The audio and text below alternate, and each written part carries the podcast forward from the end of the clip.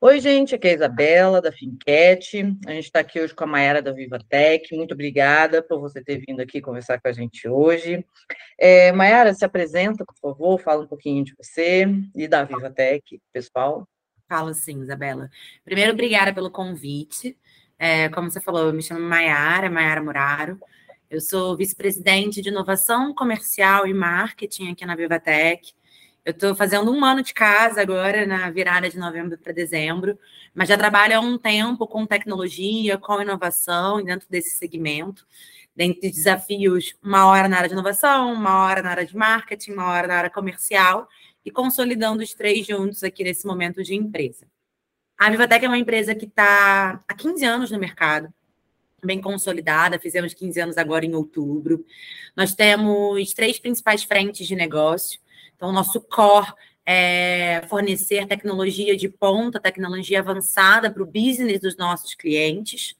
E aí a gente tem uma frente de desenvolvimento, aceleração digital, transformação digital, uma frente de segurança e cibersegurança, temática essa que tem um pouco a ver com o que a gente vai falar aqui também, e uma terceira frente de cloud, infraestrutura e gestão de ambiente. Então, esse é o nosso principal core, estrutura coração da empresa, digamos assim. E a gente tem um braço paralelo, que foi um dos desafios que eu estruturei quando cheguei aqui na Vivatec, que é a área de inovação. A Vivatec é uma empresa que respira inovação desde sempre, já existiu a Viva Lab, um hub de inovação próprio da empresa, e com a minha chegada a gente potencializou essa pegada de inovação, construindo, desenhando uma tese onde a gente atraia e acelere startups que tenham sinergia com o negócio dos nossos clientes. É, então, esse é um resumo um pouquinho do que a Vivatec faz e de qual é o meu relacionamento desde a minha chegada desde então, tá? Muito legal, muito legal. E hoje a gente está aqui, então, para conversar um pouquinho né, sobre a utilização de IA para a geração de leads empresariais, que pode vir aí dar uma ajudada em todo mundo, inclusive as startups, né? São loucas por, por esses leads. Sim, é, sim. Então, Mayara, o que, que vocês, vocês já estão usando alguma coisa? Vocês já começaram? Como é que está essa, essa utilização aí, essa inovação dentro desse campo? Tá, vamos lá. Eu vou. Eu acho que o desafio comercial hoje é o desafio de toda e qualquer organização, né? Pequena, média, grande, é, é, desde startups que estão começando, empresas médias ou grandes instituições e corporações. E a máquina motora de qualquer empresa, de qualquer instituição. A, a chegada da inteligência artificial ela tem um impacto significativo, sim, no processo de geração de leads, mas, ao mesmo tempo, é uma coisa que está ganhando forma e maturidade ainda ao longo é, desse ano de 2023 e acho que vai amadurecer mais em 2024, tá? Existem, por exemplo, algumas ferramentas de mercado que já trabalham, a grande maioria todas que eu tenho conhecimento, que eu já tenha experimentado, nenhuma delas é brasileira, são todas estrangeiras, tá? Mas que você pode melhorar o seu desempenho de geração de leads através dessas ferramentas. E aí vão ter ferramentas que vão atuar em análise de dados, para que você possa chegar ao lead com maior eficiência, maior eficácia, ter um ICP, que a gente chama, que é a persona, especificamente, de uma forma detalhada, mais eficaz tem IA é, em formato de chatbot, e aí você pode, que, que, vai, que dentro da área comercial seria um atendimento, mas que também hoje já evoluindo para um próprio processo de venda automatizado. Na análise preditiva, isso é bem bacana também, então tem a parte de tendências de mercado, tendências de consumo, e aí envolve um pouco marketing com comercial. Uh, dentro das ferramentas, a gente também tem ferramenta em automação do ciclo de vendas. O, o, processo de vendas ele tem um ciclo, que a gente chama, principalmente quando a gente fala de outbound. Então, de automatizar esse processo cada vez mais e algumas coisas já serem vinculadas e diretas à inteligência artificial e campanhas personalizadas, que também você volta ali para a pegada de marketing com, com comercial. Aqui da Vivatec a gente está começando esse trabalho com o time, a gente está com um time novo. Eu assumi a, a, a, área comercial tem três meses, eu ficava com marketing e inovação. Dentro de um processo de organização da empresa, eu assumi. Então, agora a gente está começando a trazer um pouco isso para operação, já avisando 2024, tá? Então, como eu falei, existem algumas ferramentas de mercado que atuam com essas estratégias. Então, a gente está muito num processo de estudar qual ferramenta que funciona para a nossa persona. Quando a gente fala de uma empresa de tecnologia, a gente trabalha com B2B. Tem muita ferramenta já para B2C, e aí é um pouco diferente, é uma outra estratégia. É, olhando também para B2B, uh, a gente tem um público específico, né? Então, nossa persona, a gente fala com diretores de tecnologia, com gerentes de tecnologias, com CIOs. Então, é, é um público nichado. Então, também tem que ser uma estratégia construída. Então, a gente está aqui hoje, hoje dentro da Vivatec no momento de testes, tá? Entendendo o que, que faz sentido e o que está funcionando ou não. Com muita cautela, porque hum, inteligência artificial, ela também envolve uma questão de dados, de cuidado, né? E nós aqui na Vivatec, uma das nossas áreas, uma das nossas frentes, é a questão de segurança da informação, de prevenção de dados, de, de, de gestão disso, de controle disso. Então, a gente faz tudo é, de uma forma 100% ética aqui, então, sem invasão nenhuma de dados. Então, esse é um, é um ponto importante também, acho que, de, de trazer no nosso papo. Mas a gente está, assim, começando a atuação e, e vendo o que, que faz sentido, o que, que se encaixa. Mas, na nossa realidade, mais voltado para a automação da venda, tá? Então, como que a gente pode usar ferramentas que acelerem algumas passos, algumas etapas do nosso ciclo de vendas? Muito legal. Você tem algum exemplinho aí para falar? Alguma diquinha? Olha, tem um case recente, eu nem vou falar de mercado, que eu estava até lendo, que eu acho que pode ser muito interessante para o público aqui, ouvinte do podcast de vocês também.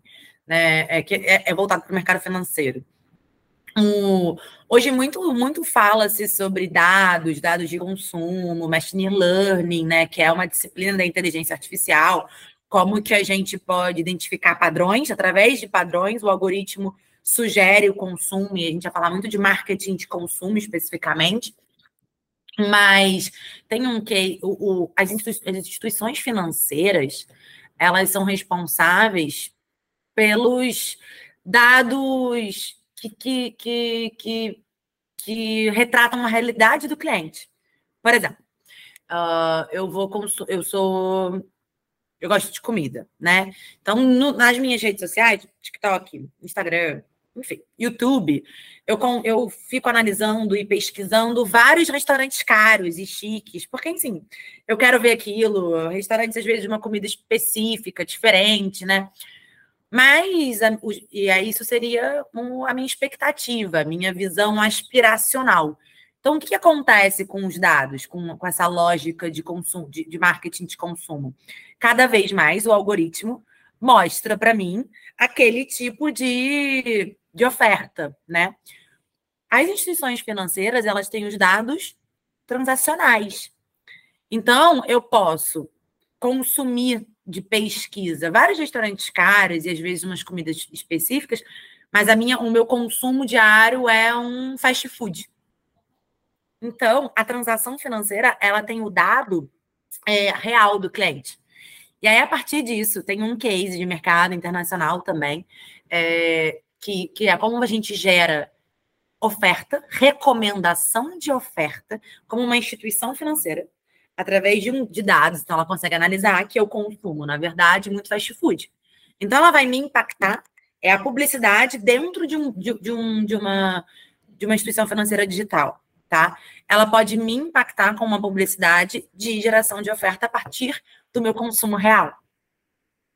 Isso é muito legal, porque isso é um impacto de venda através de marketing. Aí você, além disso, sabe é, qual é o real consumo, qual é o real poder de consumo daquele, daquele usuário também.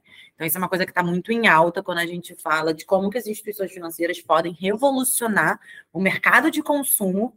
Então, se une publicidade e instituição financeira através da inteligência artificial. Tá. Claro, uma instituição financeira ela pode te impactar com uma oferta, você tem que aceitar essa oferta por uma questão de dados e tal, para que você possa consumir, você tem que estar de acordo com isso. Então, isso é uma tendência que eu acho que vai ficar cada vez mais forte dentro do nosso segmento. E eu falo nosso segmento porque a Vivatec é uma empresa de tecnologia, mas que atua com o mercado financeiro há 15 anos, né? Então, é, a gente lida com os nossos clientes, são desse universo. Então, é um segmento que a gente tem a expertise e é o segmento que a gente se referencia também, digamos assim. E aí, voltando, e para a parte de prospecção de vendas, Eu acho que tem várias formas, eu acho que essas ferramentas já estão acontecendo, esse processo já está acontecendo. Tem até alguns dados de empresas que já usam inteligência artificial de uma forma recorrente, é, através da sua prospecção de vendas, crescem 50% o seu, a sua capacidade de geração de leads. Claro que ainda não se fala sobre a qualidade desses leads. É um, é um segundo ponto. Você crescer a, a geração é uma coisa, você crescer uma geração com qualidade é, é outra. Mas eu é acho o próximo que são, passo, assim. São etapas, é. E aí vai muito nessa linha. Que aí foi o que eu falei que a gente está estudando aqui o que faz sentido para a gente. Se é uso de inteligência artificial para mapeamento de lead, para ajudar na qualificação da persona, uso de inteligência artificial para atendimento, para algumas, para uma pré-qualificação do lead. Então, tem, tem algumas cadências, tem algumas alternativas que já estão acontecendo no mercado. Muito legal, muito da hora. Agora, voltando um pouquinho assim, a questão do, do, da informação financeira, né, que é uma informação sensível, a LGPD ela já está preparada para essas coisas ou não? Ainda precisa de uma evolução nesse sentido para poder abarcar esse tipo de uso de IA para né, captar leads, essas coisas? Coincidentemente, e aí eu vou fazer aqui agora uma auto-propaganda, a gente também tem um podcast chamado VivaCast, e a gente tem um episódio que fala justamente sobre ataques cibernéticos, crimes digitais, que a gente trouxe o nosso CISO.